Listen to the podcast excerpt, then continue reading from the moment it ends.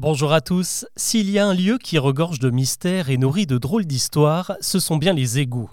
Un monde souterrain dont on sait peu de choses et pourtant ils sont là, sous nos pieds, et forcément cette opposition entre proximité et inaccessible est le terreau idéal pour créer de parfaites légendes urbaines. La plus connue d'entre elles est certainement celle des crocodiles ou des alligators qui se baladeraient dans les galeries humides de nos villes. D'ailleurs, c'est vrai qu'il y fait chaud, qu'on y trouve de l'eau et une quantité non négligeable de rats pour nourrir ces bestioles qui auraient donc toutes les raisons de s'y plaire.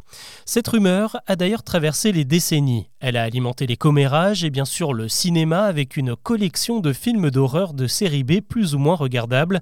Même les scénaristes de Batman en ont fait l'un des méchants de la franchise Killer Croc, à naître mi-humain, mi-reptile.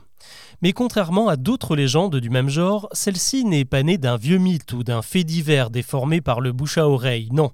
En réalité, ce n'est même pas une légende puisque cette histoire est totalement vraie et elle s'est même vérifiée plusieurs fois. Direction les États-Unis, où en 1935, un adolescent qui déblayait la neige dans la rue s'est retrouvé nez à nez, ou plutôt nez à museau, avec un alligator sorti des égouts. Un attroupement s'est alors créé autour de l'animal qui n'a pas vécu bien longtemps sous les coups de pelle du principal témoin. Comment le saurien s'est-il retrouvé là? Eh bien à cause d'un mauvais business qui à l'époque proposait à n'importe qui d'adopter un bébé alligator de Floride. Il y avait même de la pub dans les journaux. Les animaux étaient envoyés par la poste pour la modique somme d'un dollar cinquante.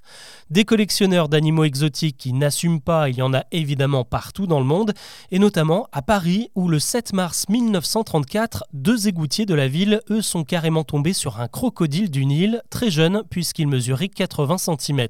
Les pompiers ont réussi à le capturer près du pont Neuf et l'ont confié à la ménagerie du Jardin des Plantes où les soigneurs ont découvert qu'il s'agissait d'une femelle et l'ont baptisée Éléonore. Elle a ensuite été transférée à l'aquarium de Vannes en Bretagne où elle a passé 36 ans dans un décor inspiré des égouts et elle a fini sa vie il y a très peu de temps, en 2021, dans la ferme aux crocodiles de Pierre-Latte, près d'Avignon.